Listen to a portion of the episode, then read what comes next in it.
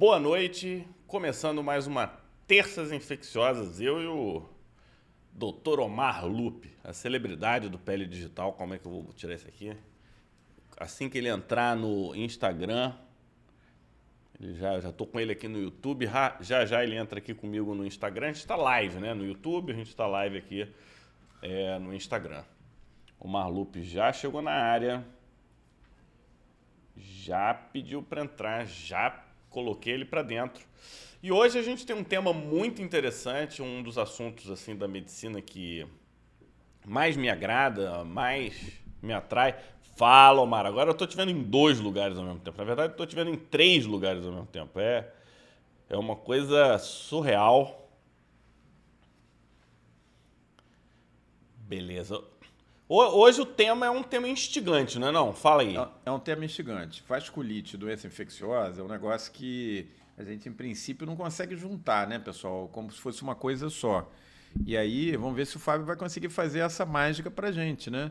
Mas como vocês já aprenderam com a gente no Digital, coisas que aparentemente não tinham nada a ver, como imuno e neoplasia, a gente já teve aula no curso de imunodermatologia de imunidade de tumores. Então, nada é impossível para o Digital principalmente se tem um cara motivado por trás do tema, que é o Fábio, né? Que adora esse tema, ele já adiantou aí hoje, né? Então vamos ver. Vasculites infecciosas é o nosso tema de hoje, já estamos com 50 oh, O Asa aí, o Asa acabou de falar que teve contigo, colega meu de turma, muito craque, é verdade. Muito craque, é verdade. é top de é, é, é, apelido dele, Asa? É, é, na verdade, é Rodrigo Azambuja. Ah, Asa, entendi, beleza. Muito simpático, hoje eu atendi a garotada lá, dermatite atópica. Dermatite atópica, gente, estão bombando aí durante a pandemia.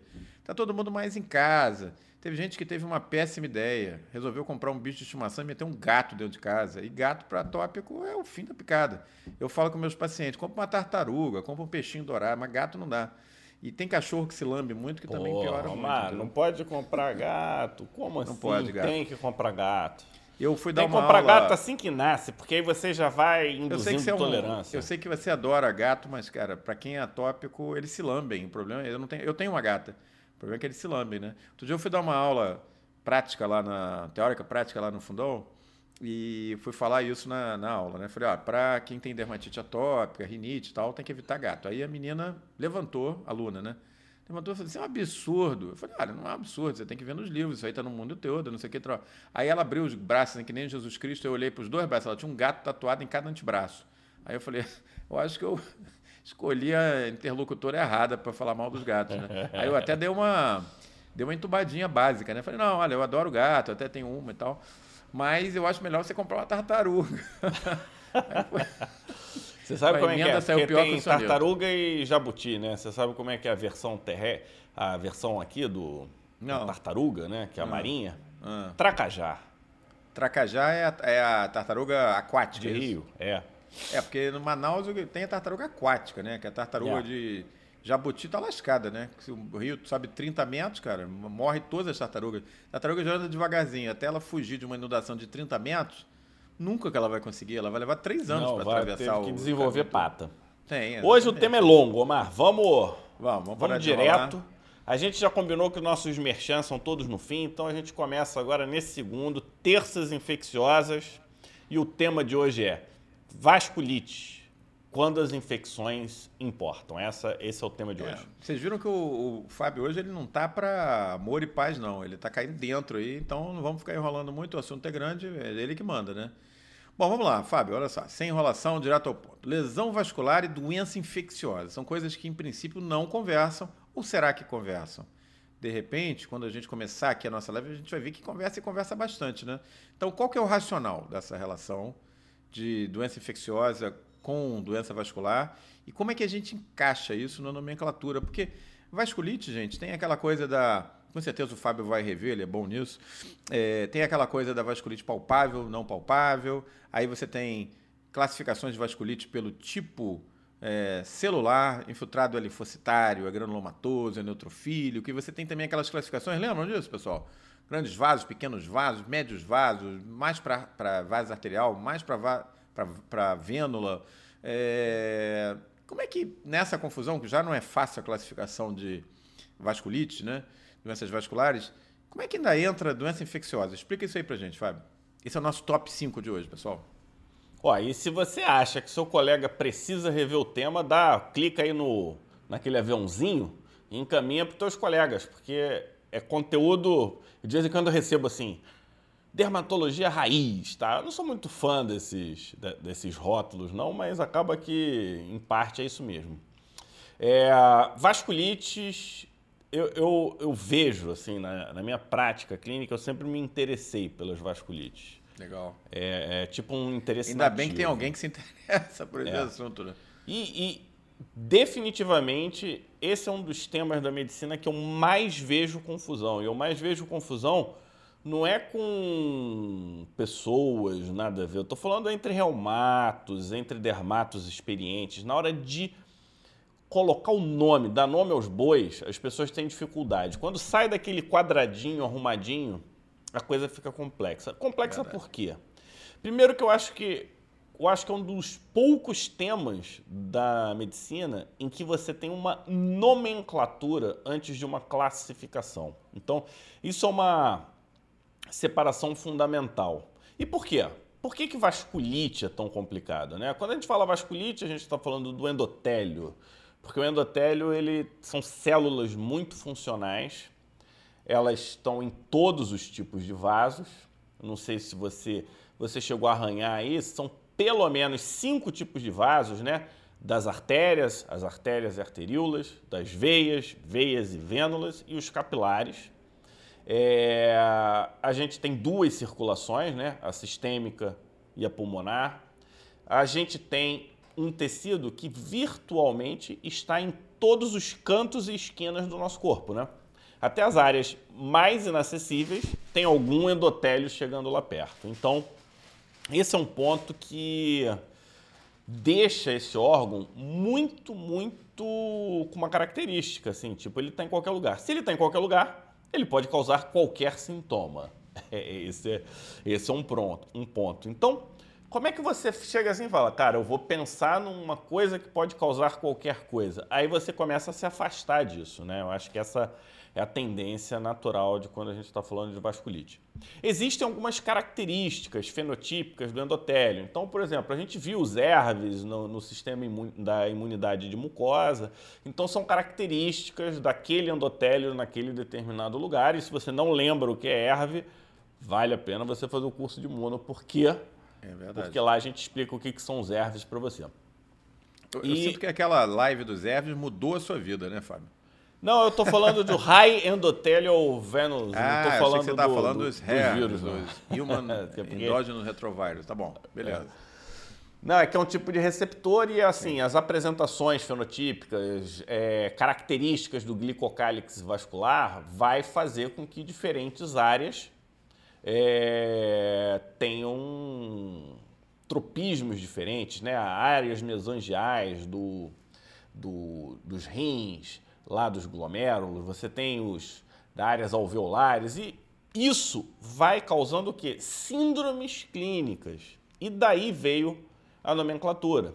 Então a nomenclatura nada mais foi do que tentar dar uma balizada. Então você falou grandes, médias e pequenas, você já, já faz uma grande divisão. Então, por exemplo, as grandes artérias a gente está falando de quem? Arterite de células gigantes, Takaiaço. Takaiaço, ponto. São as duas únicas que são de grandes vasos, predominantes. Aí você tem a de médios vasos, que são o quê? Pan e Kawasaki. E todas as outras são de pequenos. Eu não, vou, não dá para a gente ficar classificando tudo aqui, porque a gente vai ficar só nisso hoje, se for toda a é. classificação. Mas você entendeu a nomenclatura, você lembrou né, da classificação de Chapel Hill, que é de 1994, ela foi revista em 2000 e... Não lembro se 2015 ou 2012, mas ela foi revista. Basicamente Revista, nessa mas revisão. não mudou tanto, né? Ficou... Não, mudou só é. a nomenclatura. Ao invés de ser Schurg, Strauss, é, é poliangeite, granulomatosa com eosinofilia e é, coisas nessa, nessa linha. Você fez isso, você entendeu a nomenclatura. Então a gente tem que seguir. Não dá para parar aí. A gente fez a nomenclatura, a gente precisa então é, lembrar das síndromes clínicas. Você vê uma síndrome clínica clássica, pegou pulmão e rim. Então você já vai, ah, são as vasculites necrotizantes. Você vai afunilando E aí você afunilou em cima das síndromes clínicas. Ah, pegou muito nervo e pele, pegou pulmão e pele, pegou pulmão e rim. Basicamente, você tem que lembrar. intestinal e pele. Sistema nervoso central, pele, rim e pulmão são os mais acometidos. Aí tem vias aerodigestivas superiores, trato gastrointestinal e locais específicos, tipo testículo. Testículo é muito típico de PAN. Olho é muito típico das de grandes vasos, então você pensa basicamente arterite, célula gigante, segundo lugar, tacaiaço. Então, isso você tem que ler e tem que aprender, não dá para fugir disso. Você conseguiu fechar, você precisa definir agora o seguinte: é, esse quadro vascular, ele é o quê? Ele é inflamatório ou ele é não inflamatório? Basicamente é isso aí que acontece. Os não inflamatórios acabam que são os necrotizantes, são as tromboses, são coisas desse sentido. E os inflamatórios são as vasculites. Beleza. Você conseguiu definir? Você precisa dar um nome e você precisa definir se ela é primária ou secundária. E aí é que entra o espaço das doenças infecciosas. As primárias são as idiopáticas. Você conseguiu, chamou de doença de Churg-Strauss, mas você não conseguiu ver causa ali. Você não sabe por que, que aquele Churg-Strauss apareceu. Agora, se tivesse, estou supondo aqui, uma doença infecciosa que tivesse causado Churg-Strauss, aí você usa a seguinte nomenclatura. Churg-Strauss induzido por doença tal. Então, exemplo clássico vasculite leucocitoclástica cutânea, porque está dentro da nomenclatura, induzida por, diz uma droga aí que causa vasculite comum. Uma droga? É, uma medicação. Ah, hidroclorotiazida pode dar. Hidroclorotiazida, pronto. Então, por hidroclorotiazida. Você consegue escrever fácil aí é, vasculites infecciosas e fixar? O pessoal está pedindo para. Deixa eu ver aqui. Como é que fixa esse negócio, hein? Clica nos três pontinhos depois que publica. Clica. Tá. Ok. Tá saindo. E ao longo da live, a gente vai relembrar alguns, algumas situações em que, em que as doenças infecciosas estão relacionadas às inflamações vasculares. E a gente vai ver, Omar, que essas inflamações vasculares, muitas vezes, tem nome.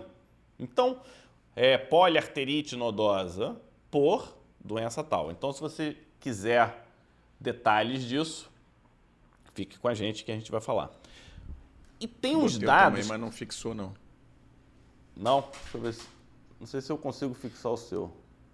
Clica e. Ah, eu consegui aqui. Pronto. Eu acho que Fixei. tem que ser você, eu não consigo aqui. Fixei. Bom, beleza. É... Então, por fim, tem algumas coisas que eu gostaria de falar. Primeiro, as vasculites infecciosas não obedecem os postulados de Koch. Então, isso foi um ponto que, que atrapalhou bastante né, a, a, a, associação. Então, se você quiser lembrar o pessoal os postulados de Koch, a gente falou na última live. Então, a gente já teve essa discussão antes, né? O Koch, na abordagem clássica dele de é, de etipatogenia infecciosa de doenças, ele postula o seguinte, isso é um postulado, né? É, que você tem que isolar o, o, o patógeno numa biópsia, você tem que ser capaz de cultivar, reproduzi-lo in vitro, reinocular e ele voltar a causar doença e você voltar a isolar o patógeno. Esse é o postulado, são as quatro etapas, né? Então isola, cultiva, reinocula volta a causar o quadro e você volta a isolar o patógeno naquele local. É, obviamente que isso às vezes é difícil, né? Outra coisa, isso era uma coisa talvez mais viável, né, Fábio? Na época do coque, em que se fazia reação de Ito, reação de Fry, para linfogranuloma, Mitsuda, vamos longe, né? Mitsuda, que você retirava material de ancenoma para fazer reação de Mitsuda. Isso não é viável hoje. Na prática foi. Ah, eu vou te falar, só praticamente um conceito abandonado. antigo. É. Isso é um e, conceito e, antigo. E não é mais viável isso, você retirar material, reinocular na pessoa ou em outra pessoa, porque isso era feito, né?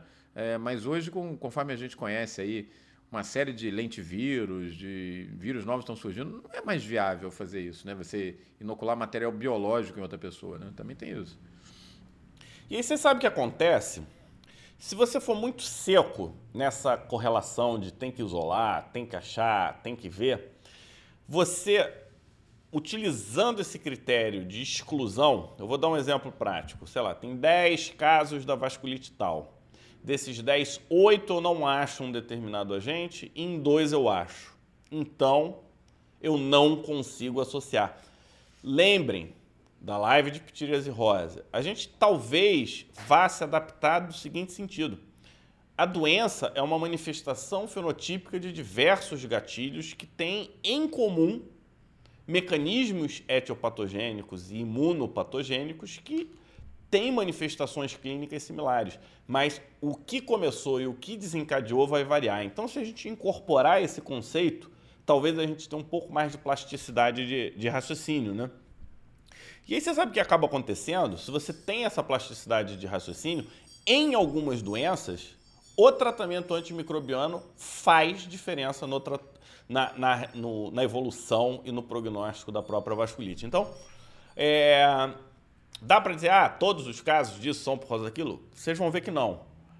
Agora, em algumas situações, a, a conexão ela é Agora, interessante. Me, né? me fala uma coisa, na classificação, na nomenclatura que você adotou, você foi na nome, você optou, é, pelo que eu entendi, pela classificação que vai mais para tamanho de vaso. E, mas existe uma discussão na literatura, né? Se essa é a melhor nomenclatura, se essa é a melhor abordagem. Tem gente que prefere mais abordagem de tipo celular de infiltrado. Não, são é... coisas completamente diferentes. Ah, como é que é isso? Nomenclatura é nomenclatura, critério diagnóstico é critério diagnóstico. Então tá bom. Então você não acha que, é, na tua visão, é, faz, usar na nomenclatura dados histopatológicos não deve ser usado, é isso? Não, você, por exemplo, é, eu, eu tenho critérios para nomenclatura tal. Isso não fecha o diagnóstico de, da, doença, da poliarterite nodosa, por exemplo. Eu preciso ir na tabelinha da poliarterite nodosa e ver se a pessoa fecha critérios de poliarterite nodosa. Aí ela tem a nomenclatura e o diagnóstico. E aí eu vejo se tem ou não tem alguma causa relacionada. Aí eu vejo a etiologia, entendeu? É por isso é tão confuso que você tem que trabalhar em duas, três etapas. Elas não são excludentes. E, e isso eu via que acontecia quando eu discutia com a doia na patologia. Não, porque pequeno vaso, médio vaso. Cara, pequeno, médio, tudo que está dentro da pele é pequeno para o corpo. Né? Só para a gente ter uma ideia, o menor vaso tem 10 micrômetros ou até menos de, de diâmetro e a horta tem 25 centímetros. A gente está falando de ordens de grandeza gigantescas. Não dá para. Agora tudo tem endotélio. Tá certo. É, então é isso. No nosso top 5 a gente viu a nomenclatura, como é que isso é, funciona para a gente poder situar melhor a questão de vasculite na cabeça da gente. E aí a gente começa a entrar no nosso top 4 agora, efetivamente no assunto. Então a gente já viu a classificação, reviu os principais players, né? Quando a gente fala de vasculite, o Fábio já Review falou um pouco deles, da panarterite nodosa, arterite tacaiaço temporal, enfim. Aquele negócio que, se você volta a falar, você já estudou esse assunto, você vai relembrando, né? É, os aí, alunos faz... do curso de imuno tiveram essa aula. É, tiveram recente, exatamente. Quem ainda não não está aí dominando bem, lembra que a gente tem a turma de imunodermatologia rolando aí, né? E vai começar agora a turma 2.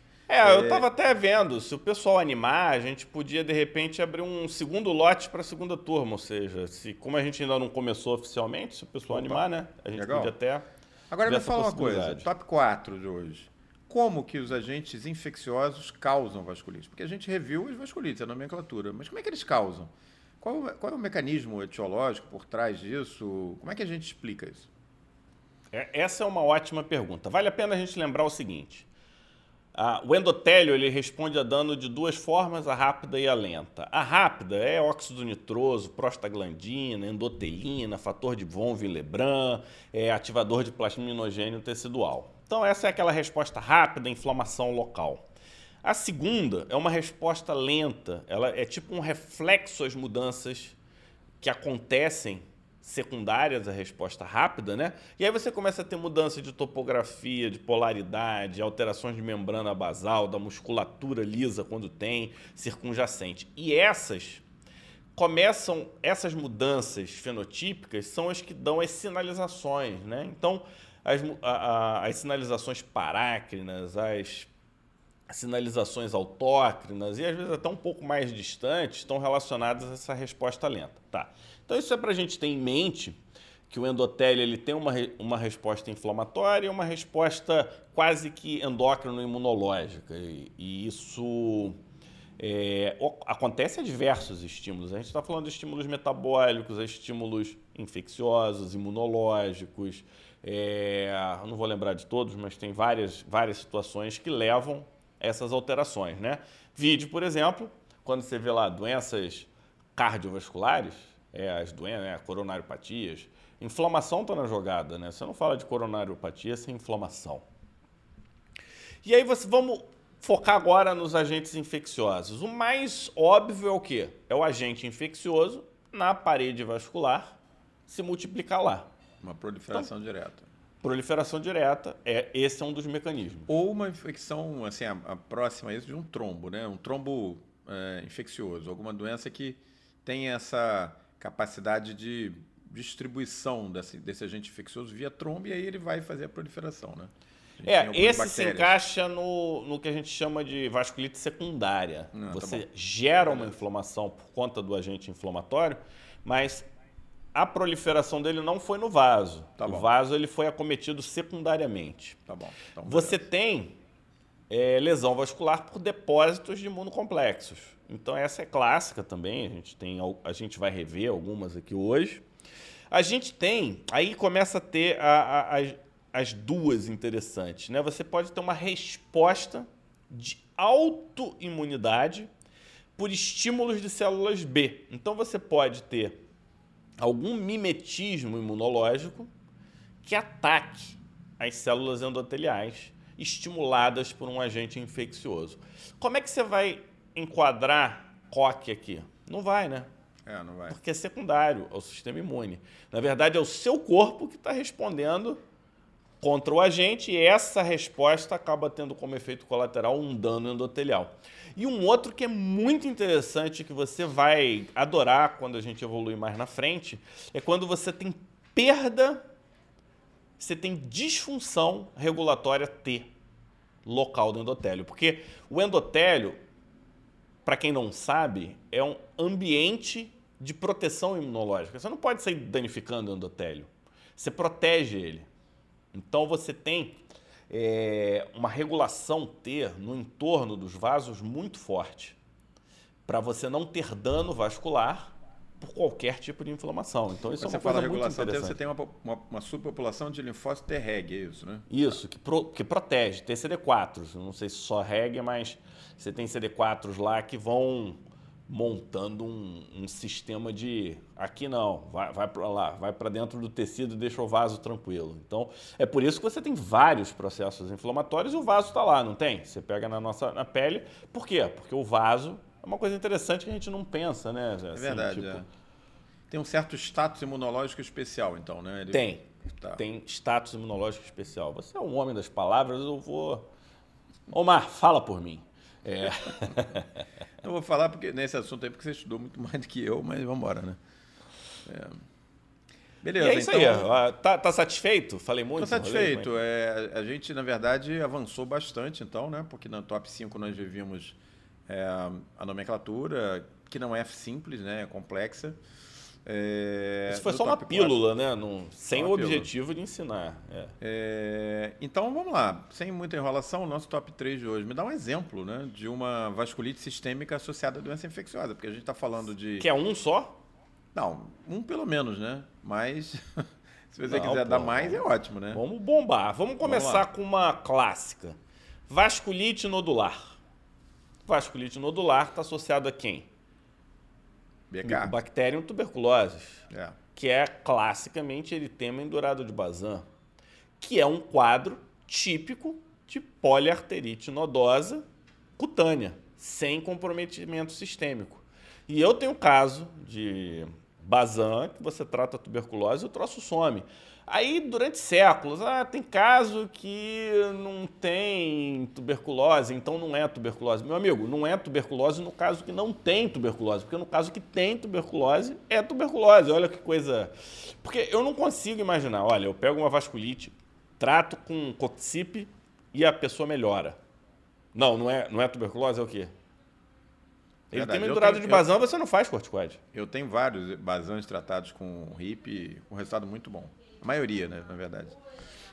Então eu comecei com um clássico das antigas. Então essa associação não é uma associação nova. É. E eu vou com outra das antigas, que é mais antigo ainda que o eritema endurado de Bazan, que é sífilis vascular.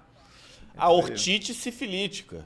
Pô, sífilis terciária, 10 a 15%. Sífilis Espaço- maligna precoce entra nesse grupo?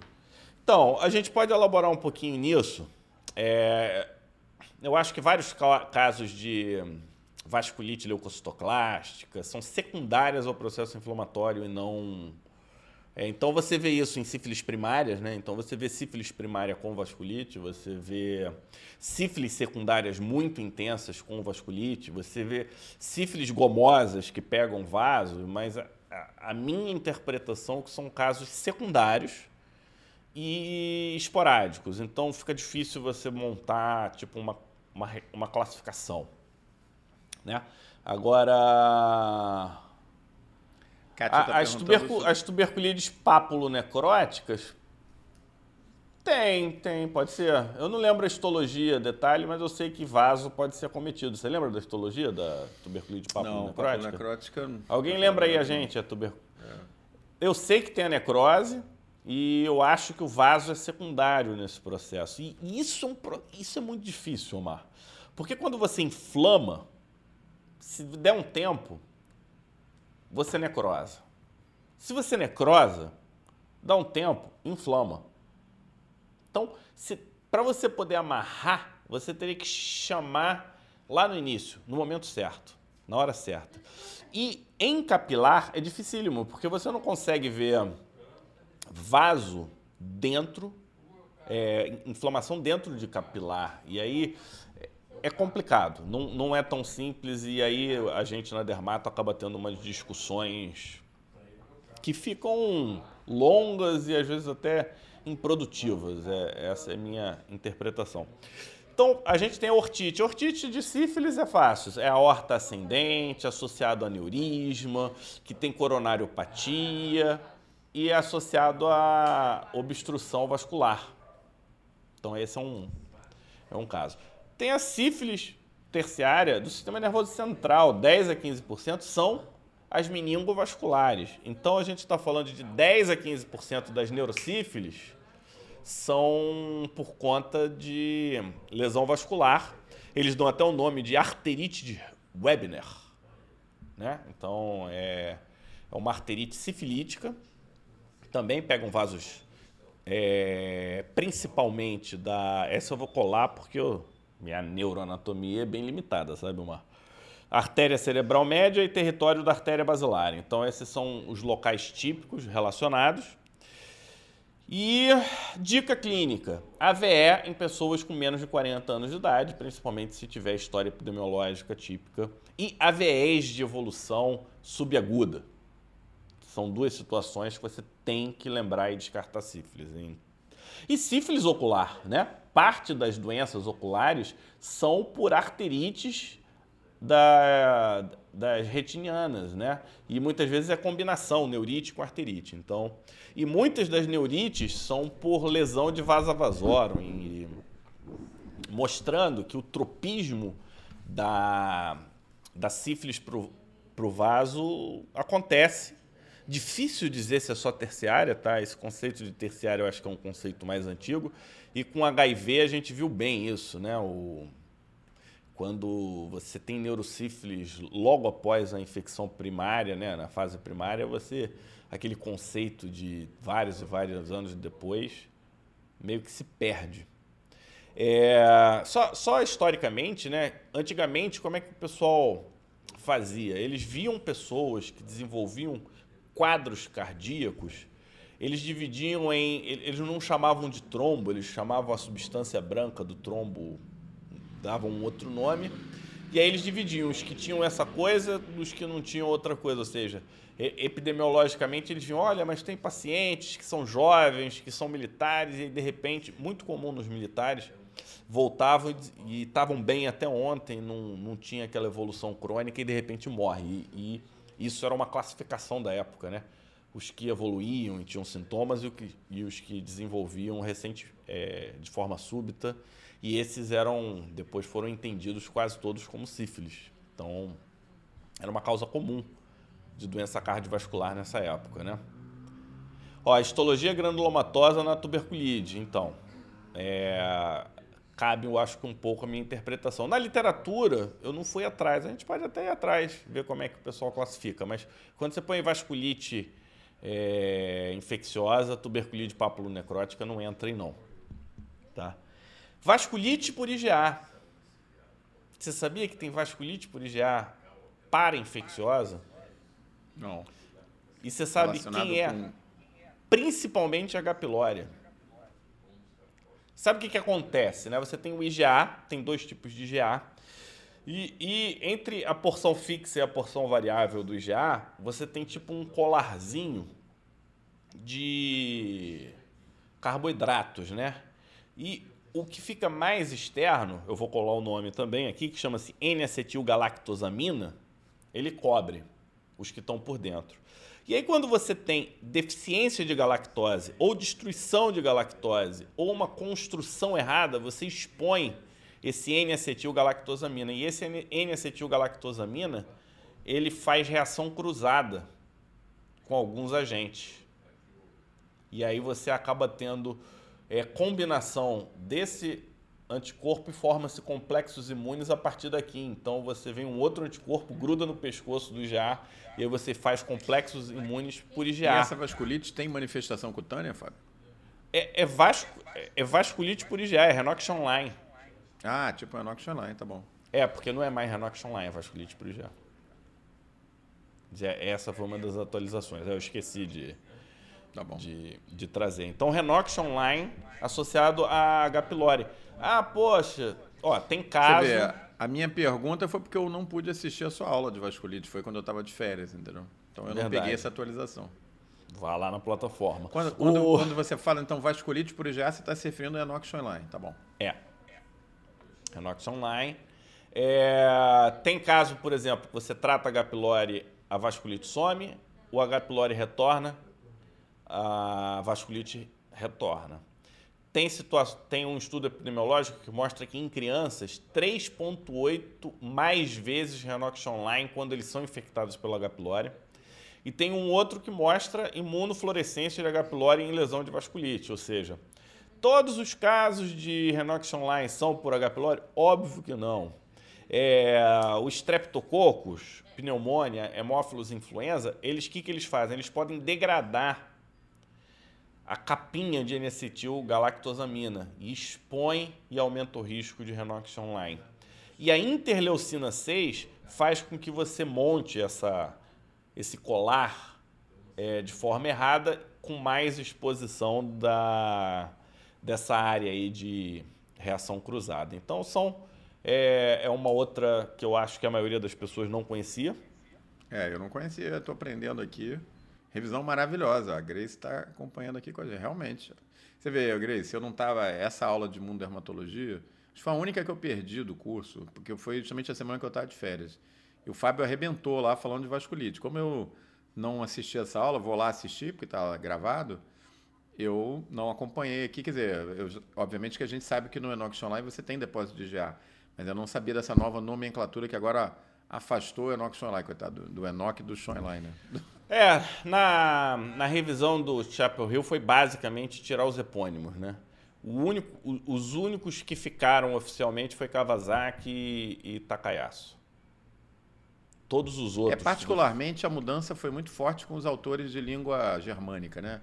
Os autores é. alemães. Infelizmente, muitos deles, essas inscrições foram todas feitas nos anos 30, 40, 50, por autores que depois se viu que colaboraram com o nazismo, né? também tem uma questão aí envolvida nisso. Então, por isso não se chama mais é, doença de Reiter, por isso que o Enoch e o Schoenlein saíram, assim, eles saíram rapando todo mundo de origem, de nome germânico, né? E a Eliana Daia está perguntando se alguns vírus... A lista de agentes infecciosos associados a IgA não é pequena, não, é, é razoável. Agora, eu peguei aqui a mais, que, tem um pouco mais de, de poder, assim, né? Essa você vai gostar. Quem que está associado à arterite de células gigantes? Você tem que me responder. Se você não me responder, você vai perder 37 degraus aí. Então deve ser o herpes, né? Varicela zoster vírus. Varicela. É, a gente já sabe da vasculopatia por varicela, né? A Sim, gente, sim, sim. lembrando, arterite de células gigantes, tem sintomas que são muito típicos, né? Aumenta o risco de AVC, né? claudicação de mandíbula, o cara está mastigando e cansa de mastigar. É, claudicação de língua, né? um sintoma muito típico. Comum em idosos. O que, que acontece? Né? Algumas vezes eles viram replicação, replicação não, o vírus do herpes zoster no endotélio vascular. E aí parece que o zoster ele consegue se replicar no vaso e não dá muito ibope na maioria das vezes, por quê? Por conta desse privilégio imune do endotélio. À medida que você tem a imunossenescência, você perde a tua capacidade regulatória e aí você aumenta teu risco inflamatório local.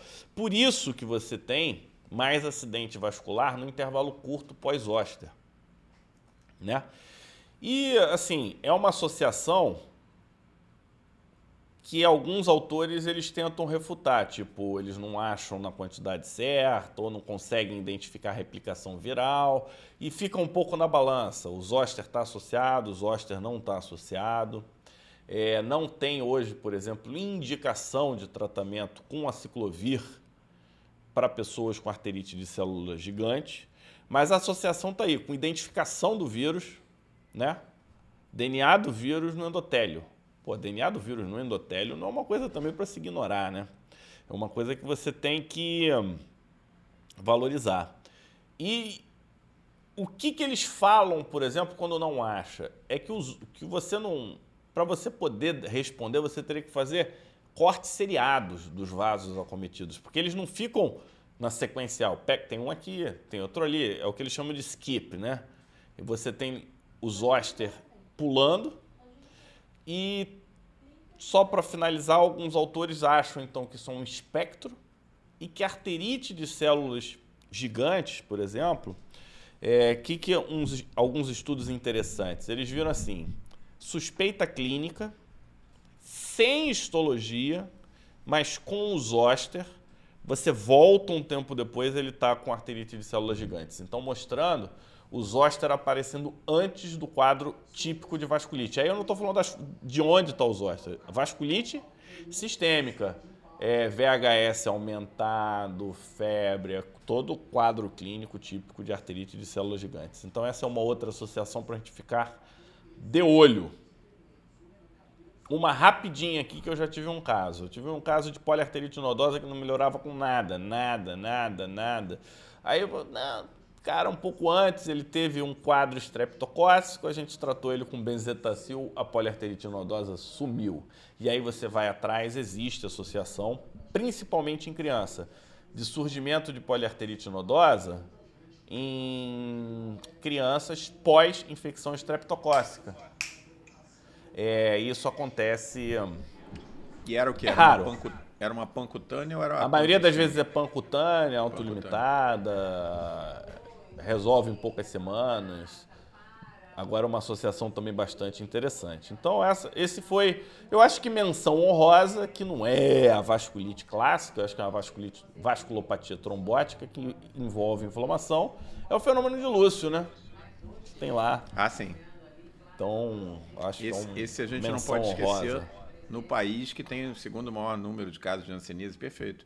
Fenômeno de Lúcio que é, tem gente que ainda cons- considera uma reação tipo 3, mas na verdade é uma vasculite por proliferação do microorganismo no endotélio. Ali não, né, É, não na, na verdade o que ele faz ali, ele, ele se prolifera e aí ele funciona como um fosfolípide. Então você faz anticorpo contra o, bac- o bacilo como se fosse um anticorpo antifosfolipídio e aí você desencadeia uma sequência é, trombótica. O que, que acaba acontecendo? Eu, eu imagino, né? Aí eu não a gente pode chamar o Marco Andrei para explicar para gente, mas a impressão que eu tenho é que tem quem pode, não é quem quer. Então, pessoas que já têm algum tipo de balança a favor da trombose, quando está naquele contexto, acaba, acaba se desenvolve, desenvolvendo o quadro. É, ontem, por acaso, Fábio, eu estava numa, numa aula online com o Marco Andrei, mas convidado pelo Oswaldo Nascimento, que a gente já chamou aqui para aquele neurologista, meu amigo, é, e era o Clube do Nervo. E, a gente, e aí o tema foi, ontem, é, ao vivo, acabou tendo duas horas e meia de duração. Foi sobre hanseníase neural pura. Você postou? chamou um Você monte. postou? Não, na verdade foi o Zoom lá da. Que Não, você né? postou o evento, assim. Ah, postei, a- postei, exatamente. Postei. E aí ele chamou um timaço de prólogos e neurologistas, é, incluindo o Marco Andrei, o Cláudio, que é o presidente da SBH, e um monte de neurologista bom, e me chamou, porque ele queria, na verdade, que eu abordasse a questão de imunologia da, da reação da anseníase neural pura. Muito amigo, né? Tema muito fácil de você desenvolver, né? Acabou que foi legal, a gente fez uma atividade longa de duas horas e meia, foi, foi bacana. Ó, A Estela está pedindo novamente o curso de capacitação Estela. Se você fosse da comunidade infecciosa, você estaria vendo e revendo as aulas de Hanseníase, que todas foram orquestradas pelo nosso mestre hansenólogo Marco, Marco Andrei. Andrei. Entendeu? Que tava com É, um topete maior do que nunca ontem. É, putz. eu- Agora vem cá, me fala uma coisa. um. Pra gente avançar um pouquinho no nosso top 2. Quando, uns Não, antes atrás- de avançar, eu quero saber, gostou? Gostei. Novidades mas, na área? Na verdade, a gente tem que ver se os nossos alunos que estão aqui online, mais de 120 pessoas, estão gostando. Bota aí pra gente. Agora, a Eliana está adiantando um ponto que era o que eu ia perguntar. Alguns anos atrás, mais ou menos uns 13 anos atrás, eu fui fazer a prova para professor lá na UF, onde eu fui professor durante um ano. E eu peguei a prova lá no estilo clássico ainda. Prova escrita, prova eh, de aula, prova de currículo e eh, prova prática com o paciente. Me botaram na enfermaria para examinar um paciente, colher a história e depois eu fui arguído. E qual era o caso? Uma hepatite B com vasculite. O paciente já tinha amputado pé, amputado dedo, amputado, estava internado lá no, no Antônio Pedro, hospital lá da UF. Então, obviamente, que esse assunto de hoje, vasculite e agentes infecciosos, não pode ser abordado sem a gente falar dos vírus hepatotrópicos, é, porque eles são muito relacionados, tem uma, uma, uma relação íntima com vasculite. E aí, Fábio, como é que funciona isso aí? Olha, você tocou no assunto que eu acho que quem faz dermato e quem faz hepatologia, até doenças infecciosas, faz associação clássica né, entre hepatites e púrpuras palpáveis, né? Vamos botar assim de uma forma mais genérica. E, putz, você caiu? Não, ou você ainda tá. Pô, você caiu lá do. Eu caí, é. Por que, Por que isso você que eu tá tirei caindo? o microfone. A gente tá perdendo essa do YouTube toda hora. É, não sei o que, que houve. Aí eu me foquei mais aqui, entendeu? Quer que eu volte? Entre de novo? Não, já esculhambou geral lá. A, a gente tá sem gravação que preste. É. Não sei porque caiu. Tô vendo aqui o reloginho na tua cara aqui há 10 minutos. É. Pra, pra, eu, pra mim, eu tô me vendo aqui. É, eu, eu, na, na verdade, eu, fiquei, eu achei que você tinha caído, porque você, pra mim, tá aparecendo sua carinha e o reloginho. Mas tá gravando o teu? Olha, sim. O, a- a do, do, do Riverside tá gravando? Tá. Então, então gravando. continua. Vamos até o fim, não mexe não. Vamos lá. ver o que, que dá. Então é o seguinte. Então, vírus hepatotrópicos. Primeiro, acho que a primeira informação. Tirando o vírus Delta, todos causam vasculite. Não é só o B e o C. O A e o E também. É... Muito mais raramente, né? O A e o E. O A seria vasculite leucocitoclástica. A gente pode ter alguma coisa de trombocitopenia, e aí você pode ter diagnóstico diferencial, né, de, de vasculite e tal, dependendo do contexto, do tamanho e tal, mas petequias podem aparecer. No E, geralmente é por trombocitopenia secundário. Agora tem um, um artigo de A interessante que o cara pegou, sei lá, 130 e pouco, 138 soldados e todos tiveram hepatite A. 14% tiveram manifestações dermatológicas. Não é tão pouco, não, né?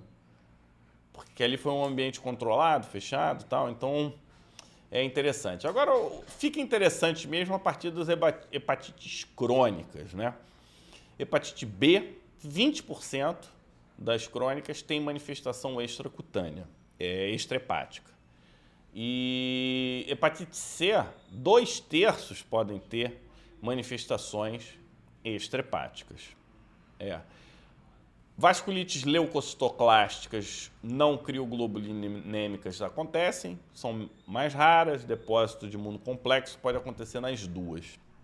Uma situação interessante é que a viremia da B é maior, mais intensa. Então, o tempo para as doenças de imuno complexo na B são muito mais rápidas, são meses a poucos anos. Enquanto que na C ela é mais lenta, então são vários e vários anos, às vezes até décadas. Então esse é esse é um conceito interessante, tá? É, quando a gente fala de hepatite, vírus hepatotrópico, crônico, a gente está falando de duas vasculites, com nome. As vasculites crioglobulinêmicas por hepatite, vírus da hepatite B ou por vírus da hepatite C. Então, é, vasculite de pequenos vasos, púrpura palpável, né? Tem a tríade de Merz, Merz, como é que é o nome? Deixa eu anotei aqui para não... Meltzer. Tríade de Meltzer, que você tem sintomas sistêmicos, artralgias ou artrite e a púrpura palpável. Isso é clássico das crioglobulinemias. E... Mas e aí? E aí é que se você trata e diminui a replicação viral, você trata a vasculite. Então esse é um ponto bastante interessante. Causa e efeito relativamente sedimentada. Se você tem vasculites é, de pequenos vasos, na pele é vasculite leucocitoclástica. Se você não tem acesso à imunofluorescência, você não vai conseguir separar. Agora, a pesquisa de crioglobulina não é difícil. Dá para você conversar com o cara do laboratório e fazer, tá? Então, é, tem, tem kits prontinhos, mas dá para dar uma adaptada também, o pessoal do e é laboratório. É frequente, né? Vasculite é. por crioglobulinemia é frequente. Eu fiquei assim com essa coisa muito marcada, né? Foi a minha prova prática para entrar como professor. Ainda bem que eu conheci o assunto, né? E e conseguir avançar com ele na prova prática. Mas não é um assunto que, se você não foi apresentado antes, gente, você não vai nem pensar nisso, né? Então, esse é o ponto, né? Vasculite, principalmente hepatite B e hepatite C, né? Isso aí. Então. E é... não, mas tem uma outra vasculite muito importante. Vamos lá. Poliarterite nodosa. Poliarterite nodosa, antes da década de 70, 50% estavam relacionadas ao antígeno Austrália. Lembra disso? Antígeno Austrália era o antígeno, eu acho que era o HBS, AG, eu acho. Agora eu não lembro qual deles. Mas um desses antígenos do, relacionados à hepatite B, antes da gente descobrir que era o vírus da hepatite B. Então, o que, que acontece? Acontece que a, a, parada, eles não sabiam que era vírus, mas já tinham relacionados poliarterite nodosa. Com a vacinação, diminuiu absurdamente o número de casos de poliarterite nodosa associado ao vírus B. Vírus C também pode causar poliarterite nodosa, bem menos, mas pode. E tem citomegalo, pode, HIV pode. É... Então são outras causas de poliarterite nodosa. Que aí eu fico na dúvida, Omar, quais que você sai pesquisando tudo, não sai? Não sei, eu pesquisaria hoje, eu iria atrás dos tratáveis, sabe? Acho que vale a pena pedir um HIV, eu acho que vale a pena pedir a, a hepatite B, hepatite C, então é, são situações que valeria a pena. Valeria a pena hoje você pedir. O pessoal confirmando aí que o antígeno na Austrália é o HBsAg. Boa. Eu gosto assim, Omar, que a gente já em tempo real. Comunidade, no, no é. ritmo de comunidade infecciosa, isso aí. Não dá, ninguém hoje consegue ser o repositório de todas as informações. Então, a ideia da comunidade e... infecciosa é essa. Exatamente. Gostou, gostou do repositório, né? Então, é, tem que ser assim, né? É, então, só olha um só. dado assim: vírus da hepatite B é sinal de mau prognóstico em PAN. Então, ser hepatite B já é considerado como critério de mau prognóstico. E aí, pessoal, quando a gente fala de vasculite e doenças infecciosas, obviamente, no nosso top 1 de hoje, não poderíamos deixar de falar do que? Covid. Vasculite e Covid. Porque esse é o assunto né? do Parece monotemático. dia. Parece monotemático, mas o que, que acontece? A gente estava até maneirando aí com Covid. Mas aqui no Rio a coisa está explodindo de novo. A cepa Delta veio para quebrar tudo. Está com 40% dos casos agora já é cepa Delta. Parece que a cepa Delta está vindo diferente, né?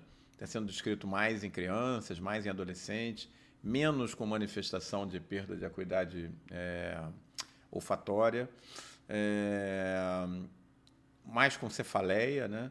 Então, a gente não pode deixar de falar, de, quando fala de vasculite hoje, de Covid. E se você não sabe ainda que pode acontecer vasculite com Covid, é porque você não está acompanhando as nossas atividades do Peridigital. Os vários simpósios que nós já fizemos sobre Covid, aulas que nós já tivemos até sobre anticoagulação em Covid. Fábio, fala aí pra gente. Covid e vasculite, como é que fica essa história? Primeiro, o que, que você acha da gente fazer uma live sobre manifestações cutâneas dos vírus hepatotrópicos? Eu acho que esse é um, Eu acho muito bom. esse é um tema rico. Dá pra gente falar de Acho, bastante acho que tem coisa. dois vírus. Você, eu sei que você vai, vai acabar me gozando porque você acha que eu sou o homem viral. Mas acho que tem dois vírus que estão precisando desse cuidado nosso. Os vírus hepatotrópicos e o HTLV. Eu acho que Boa. HTLV é um assunto que a gente tem que abordar Eu não também. sei por que, que você chegou nessa conclusão. De quê? De- de que eu iria gozar você, porque eu, não, É, são não, dois porque vírus eu, eu super de vírus, importantes. né? É. Esses dois São vírus a gente está importantes. precisando, está devendo aqui umas manifestações, não só cutâneas, né? No caso do HTLV, tem manifestações que são é, paraparesia espástica tropical. Hoje eu tive um caso no ambulatório, é, lá no Fundão. Paciente minha de é, dermatite atópica, começou a ficar com paralisia espástica, caminhei para neuro, pediu HTLV positivo. É, hoje, ambulatório, quem fez ambulatório comigo hoje, se alguém estiver aqui acompanhando, viu esse caso. É, então a gente. é, vamos botar aqui na nossa listinha para a gente falar sobre isso. Ó, ó, origem do HTLV, exatamente. Mas a gente pode falar agora das manifestações clínicas, tá, Estela? Bom, mas vamos lá, Fábio. Estamos fazendo aqui, estamos transversando. É, então vamos lá. Primeiro que o Covid, ele. Você conhece aquelas sandálias da humildade? Ele tá botando todos os médicos. Todo médico que se preza tá vestindo a sandália da humildade e tá tendo que rever conceito, sabe? A gente tem que fazer o que a gente sabe de fazer melhor. que a gente faz melhor, que é o quê? Estudar, avaliar criticamente o conteúdo, trabalhar com as evidências disponíveis, fundamentar as evidências com plausibilidade biológica, possíveis associações. Isso tem que estar incorporado, Omar, nos conceitos modernos. E aí a gente volta para Koch, né? Quem tem aquele raciocínio de Koch e tal, perdeu, perdeu milhões de coisas. Porque, olha as lições, né? Não, vírus respiratório bobinho. Aí de virose respiratória, ele acabou com qualquer lógica de transmissibilidade e infectividade, porque ficou milhões de discussões que se per- Lembra que a gente tinha mil discussões no início? Ele, ele, ele atropelou tudo.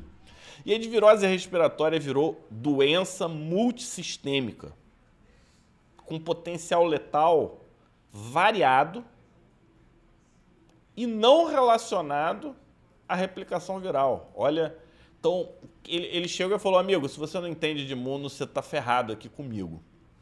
E aí, de repente, ele chega e fala: eu vou acabar com, os com quem tem diabetes, com quem tem pressão alta, com quem é cardiopata. O que, que esses têm em comum, Omar? Todos eles têm função endotelial diferente. Nenhum deles a função endotelial é a mesma. E aí a gente descobre que esse vírus ele vai no ACE2, que tem pra caramba onde? No endotélio.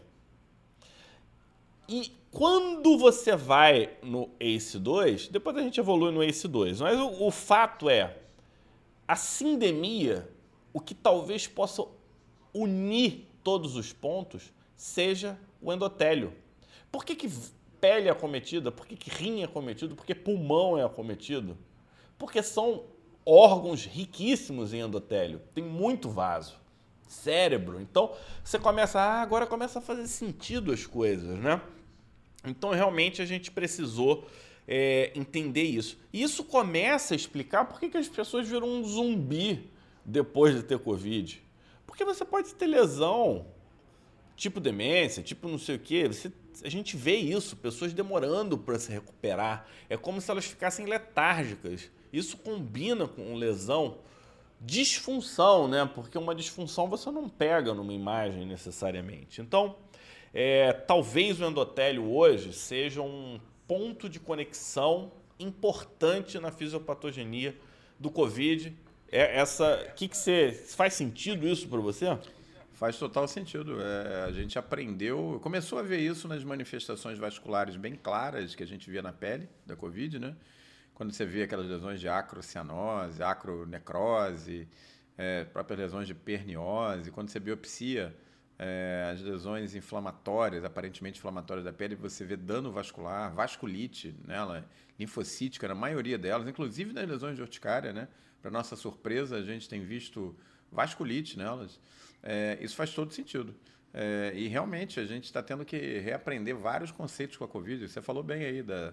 Da, da, da, da como é que chama? Do chinelo da umidade, como é que chama? Da sandália da umidade. Sandália da umidade. Porque ninguém podia imaginar isso no início, né? E a gente está vendo uma nova doença se desenhando na frente da gente. Então, realmente, olha, é, eu acho que essa live, você está sendo muito, estamos sendo muito felizes, né? Mas mais o Fábio aqui que organizou o material hoje. Se inspirou, Mar. Se inspirou, o, é. O poder é... da inspiração é grande. É, é, ele hoje é a inspiração, eu sou a transpiração. Eu fico só ajudando ele Não, e ele vai Tem muita transpiração fez, aqui, é, amigo. Foi ele que fez o preparo todo da live hoje. A gente realmente sai com uma visão completamente diferente, muito mais dinâmica das vasculites e das doenças infecciosas. E a gente começou a ver N janelas de oportunidade onde é, as doenças infecciosas são importantes na vasculite. Talvez a gente pudesse aumentar um pouco mais essa lista. Talvez a gente pudesse lembrar da, da, das lesões vasculares gonocócicas. Talvez a gente pudesse ah, lembrar... Riquétia, tem um é, monte de doença. Riquétia, é, febre tifoide, é, enfim... Talvez essa lista possa ir além. Com Ela certeza vai bactérias e vírus, a gente viu vários deles. Se a gente talvez espremer aqui ó, o crânio, talvez a gente lembre de algum fungo que possa ser é, também é, incluído aí. Fato é Pô, que. A, gente... a mucormicose, perfeito. É, e aí a gente começa a ver como vasculites e doenças infecciosas são muito próximas, o que na verdade não, é, não seria nenhum absurdo, né? É uma via de acesso e de disseminação desses patógenos para o corpo inteiro e uma via que nós vivemos hoje imunologicamente privilegiada, porque ela, como ela é mantida regulada, né, para a imunidade não destroçar a, a rede vascular, o patógeno faz essa proliferação, ele tem um ambiente mais protegido, talvez, para é, atuar ali localmente, né? E assim, o, o, Covid ele atropela tudo, né? E a gente até fazia assim, ah não, isso é inflamação ou trombose. Aí o que, que o Covid faz? Além de inflamar e ter disfunção endotelial, ele causa trombose imunológica.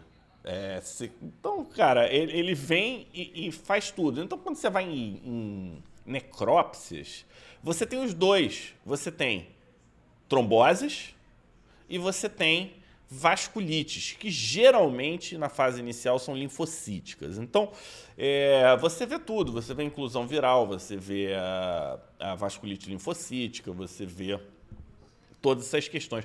E aí, o que, que causa né, a lesão? Você tem Pô, tudo, quimiocina, citocina, dump, lesão viral direta, ativação de neutrófilo residente, ativação de macrófago residente, que tem, eles ficam ali tudo no entorno dos vasos, né, prontinho para trabalhar. Aí você tem, o endotélio amplifica o sinal, aí tem todos um sistema de amplificação, o neutrófilo que chega, ele amplifica mais o sinal. Aí o complemento que chega, ele amplifica mais o sinal. E aí, olha, parece uma tempestade isso, não parece, Omar? Então... Parece, como... é, e, e quem não, Isso... não... E quem não acompanhou bem essa explicação aí, envolvendo imunidade, envolvendo complemento, O que está Tá faltando? lá, tá aberto, tá aberto na comunidade. Tá faltando Esse lá eu não no nem entrar na comunidade. De imunodermatologia, toda a parte de imunologia básica que a gente começou a dar para os alunos de agora em, em março, quando começou o primeiro curso, e vamos repetir agora no final de setembro, início de outubro, porque começa a segunda turma.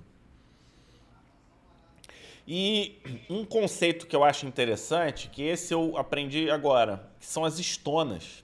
Quando você tem estona extravascular, ela é altamente tóxica para o endotélio. Principalmente se for estona de endotélio. Olha que situação interessante. Então, você tem estona, a estona cai no meio, esse, a, a estona ela danifica e libera mais estonas, né? Principalmente se a estona é, ela, como é que é que eu vou pegar aqui um que deixa eu ver se eu acho. As estonas citrulinadas e o pessoal lá da da Reumato vê muito essa citrulinação das coisas todas, então esse é um ponto interessante. Mas vamos assim, objetivamente, né? Clínica. O que, que a gente tem, então, de vasculite e Covid? Você tem alguns casos de urticária que são urticária vasculite, né? Então, é uma possível clínica.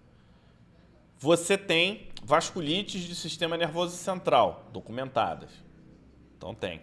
A gente já viu num dos primeiros eventos nossos de Covid, a colega radiologista já tinha visto né, um aumento da taxa de AVE por isso que você tem aumento da taxa de AVE, por isso que você tem aumento da taxa de infarto. E esses nem estão contabilizando na morte do Covid, tá? Nem estão dentro. É, o Covid Toll. Covid Toll ele é um ótimo exemplo de lesão vascular. Ele é uma de componente misto, você tem depósito de imunocomplexo, você tem replicação viral. E nesse caso, ele é secundário a uma boa resposta, né? Porque você tem uma resposta imunológica super boa que tem como consequência apenas o Covid Toll. Então esse é um, esse é um dado é, bastante interessante. Outro, deixa eu ver aqui, Coagulo, as coagulopatias, né, a gente já viu que estão relacionadas, a gente tem uma aula disso também lá na, na comunidade. Você tem a doença de Kawasaki por Covid, que, que aí eu vamos voltar... No... Hã? Tânia, Tânia acabou de postar, doença de Kawasaki vasculite e Covid. Ó. Você falou, ela postou. Então, a doença de Kawasaki ela está associada à hiperativação do Sting. Sting é. Eu vou ter que colar aqui o Sting, porque é muito. Eu não sou igual o Omar, não, que ele lembra de tudo, né? ST de stimulator, IN de interferon e G de gene. Então, Sting é um acrônimo. Então, você ativa ACE, quando se liga no ACE, aumenta Sting e aí você amplifica o sinal da imunidade inata. Então, é, parece que essa é uma comunicação que está associada ao Kawasaki. E o MIC, né? Você lembra pra, pra gente o que é o MIC? Multisystemic, como é que é? Como é que você chama? É que cada um chama de um jeito. MIC, PIN, SIMS, SIMC. É a doença multissistêmica ah, associada ao... inflamatória multissistêmica da Covid, tá? É porque cada um tem um nome, é verdade. É, a, é uma forma de Kawasaki, só que é muito parecido com Kawasaki, só que não é. tem a manifestação linfocutânea, mas é parecido, tá? E... É, é, considera-se que, exatamente, que é Kawasaki símile, né? E, enfim, isso aí. E por fim, né, só para dizer que o, o ele pega é, crianças e adultos jovens, é um pouco mais, a faixa etária é um pouco mais alta, né?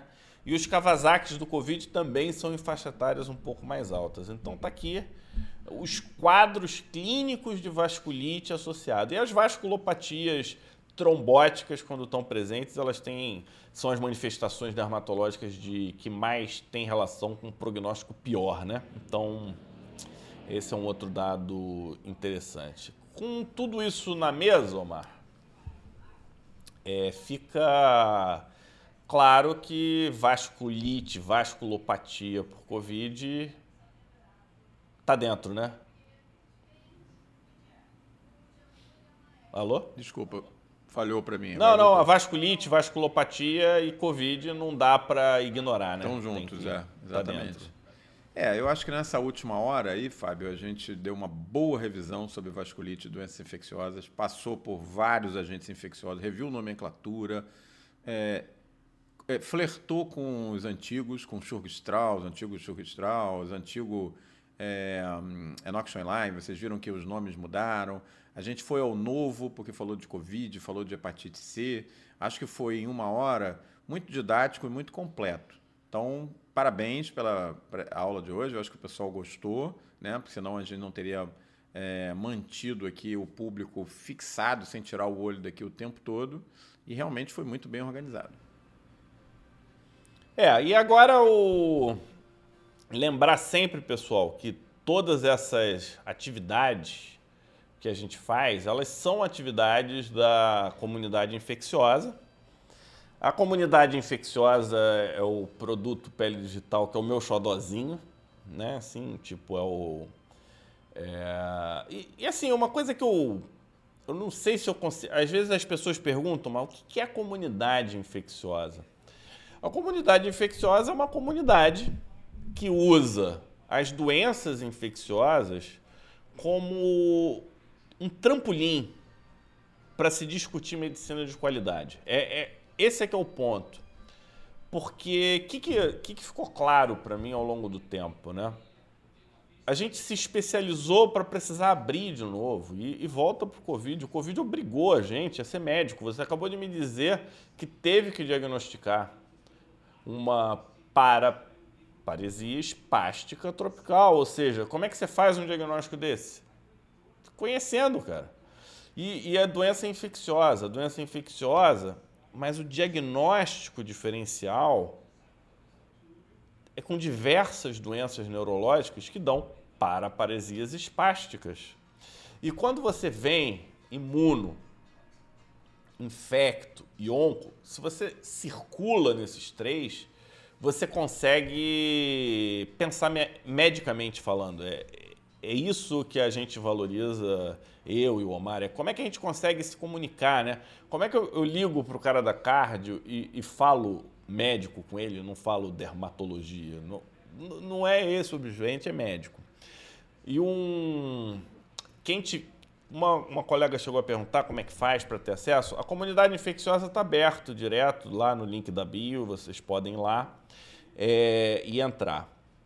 Óbvio que a gente está sempre estruturando, então quem tiver ideias, sugestões, manda para gente, porque a gente leva assim em consideração.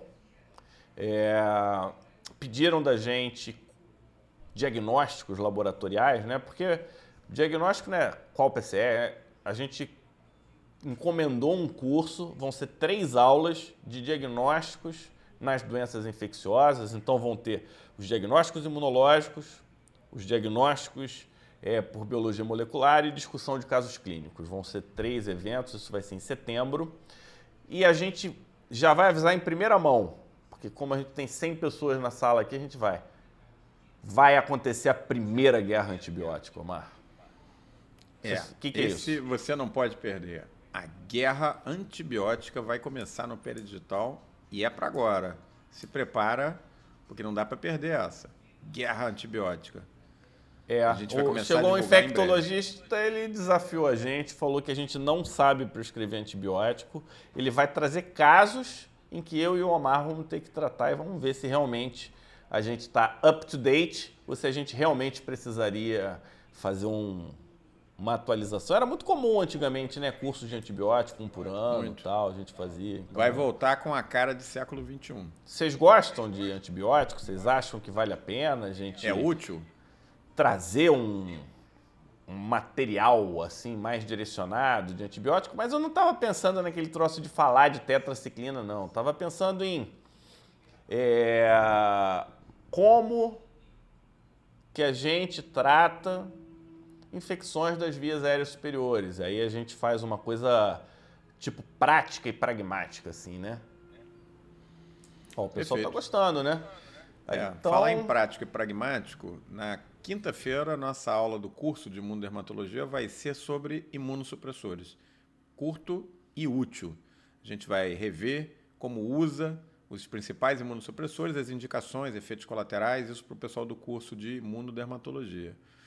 A gente tem uma aula no sábado, sábado cosmiático, né, sobre nova direção, agora chama sábado cosmiático on, que a gente também já vai estar divulgando.